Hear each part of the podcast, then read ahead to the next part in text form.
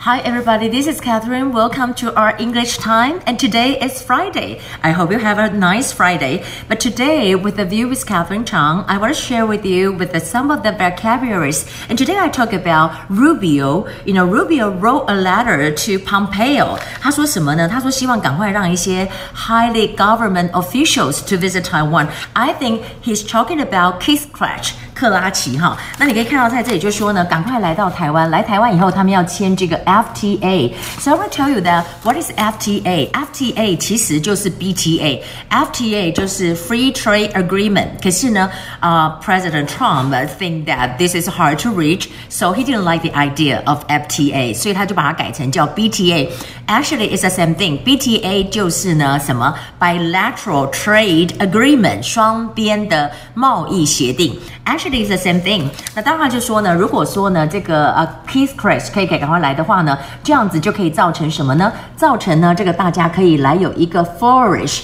What is a flourish? Flourish 就是繁荣的意思哈，就是说大家可以向这个繁荣的发展，所以 flourish 就是繁荣的意思。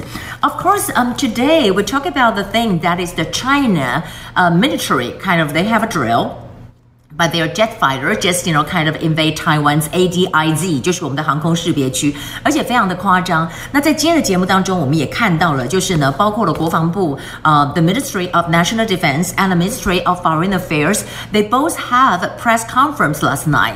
Uh, you know, one is like 8 p.m., the other is 8:30 p.m. And over here, Ministry of National Defense has said that they denounced they denounced China's large-scale military drill. Large-scale 就大范围的，denounce 是什么意思？denounce 就是声讨。 好，声讨或者是说呢，抨击，好，就是声讨，denounce，denounce。So we can see a lot of things here, and also mofa。这里今天会出现非常多的一个字，这里我没有打字出来，可是这个叫 provocation。provocation 呢，你可以叫做挑衅，就是挑衅的意思。那这里呢，大那个 mofa 还讲到了这个字，这个字叫 PLA，PLA 是什么？就是解放军，解放军就是 PLA，People's Liberation Army。And also here we know that the、Taiwan minister um, talking about that. And also the military also mentioned something like 中国它的 military drill 其实就是一个借口。What is a 借口？Pretext。pretext 就是借口的意思。这个 pretext 是什么呢？就是可以看到说，在这里面我们看到了军方的人士就讲说，其实在这里呢，他们就是想要压缩台湾的 operating space。and they only use it as a pretext. Pretext 就是借口，这样子来做。Of course, that's very important that the、U.S. Pentagon Pentagon 我们讲的是五角大厦或者他们的国防部，they also、make a statement and also here comes again, you know，这里又是这个字了啊、Provocation, provocation 这个字很多次都出现在这个新闻当中，就不断的说你中国的挑衅，而且呢，他说这个挑衅影响到除了对台湾有影响之外，还有 the border region. What is the border region？就是讲说那个附近的区域的哈大区区域就叫 border region，就除了台湾之外，还有那附近的区域都有影响。那当然我们觉得这非常的讽刺，It's really ironic because why?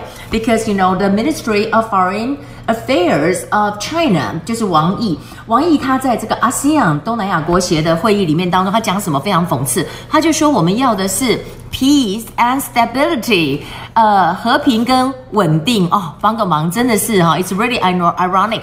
然后他这里讲说。It's also the common strategic aspiration, strategic aspiration of China. What is a strategic aspiration? 就是他们的战略抱负，他们的战略抱负。他说就是这样子。当然，Pompeo 就有不同的说法了。Pompeo 就 fall back，就说，哎，大家不要听他的。他在这里讲说什么？就是说哈，Don't let China walk over us，不要让中国从我们的身上走过。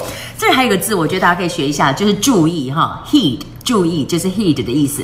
Of course, we have some time and uh, we can open the book today. I want to share with you this weekend. So we can turn to page 186.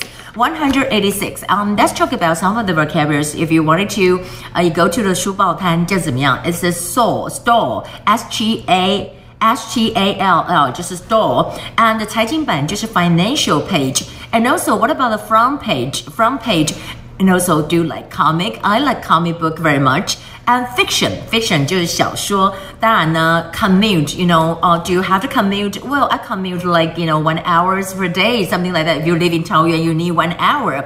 Drama series.